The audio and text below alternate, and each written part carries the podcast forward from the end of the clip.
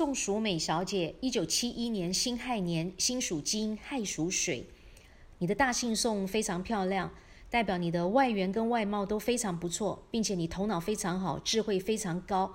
那你赚钱的形态呢是蛮轻松的，但是你名字取得非常不好，感情跟婚姻这条路呢会是你最大的痛。为什么这么说？你中间用到这个熟女的熟，代表你是一个外柔内刚的人。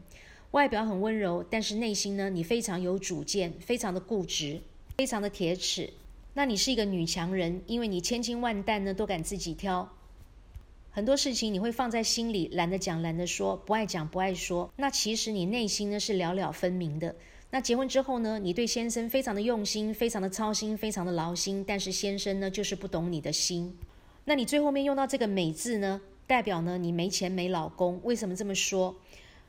你这上面呢是一头羊，羊跟猪呢叫做海马未三合，所以你工作能力非常强，工作任劳任怨，肯干实干。只可惜叫做白忙一场，因为付出通通没结果。这个美丽的美下面是一个大小的大，猪大了就要被牺牲，代表你钱财呢到老年的时候呢是左手接右手就空，钱财会通通留不住的，也叫做财不归库，有财无库的结果。钱财要空，福德要破，那付出一切呢，通通没结果。我们说有钱才有饭吃，代表食禄。那因为你没有钱，所以说孔夫子说的食色性也，那你就通通都没有了。所以你感情跟婚姻呢会非常的不顺利，那你会没有婚姻。所谓没有婚姻的意思，就是说，要不然你就一直都单身，要不然呢结婚之后你会离婚。没有离婚的话，跟先生也是相聚少而离别多。先生呢会因为工作的关系，常常不是要出差就是要加班。很少在家里陪你，那你们常常不住在一起，不睡在一起，时间久了貌合神离，夫妻关系有跟没有就差不多了。有这个老公，好像没这个老公是一样的。如果两个感情好，又天天在一起，就更糟糕，代表当中有一个人会先走，不是生离就是什么别。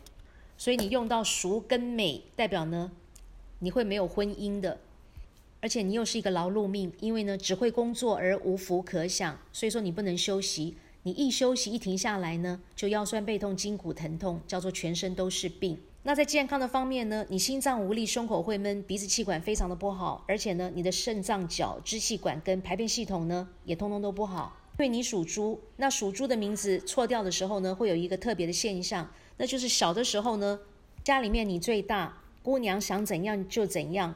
全家人呢都要听你的，但是随着年纪越来越大呢，你的生活呢就一天比一天糟糕，一年比一年糟糕。因为猪小被呵护，猪大了名字错误就要被宰杀，要被牺牲了。所以你结婚之后呢，你的生活是直接从天堂掉到地狱，这个反差呢会特别的大。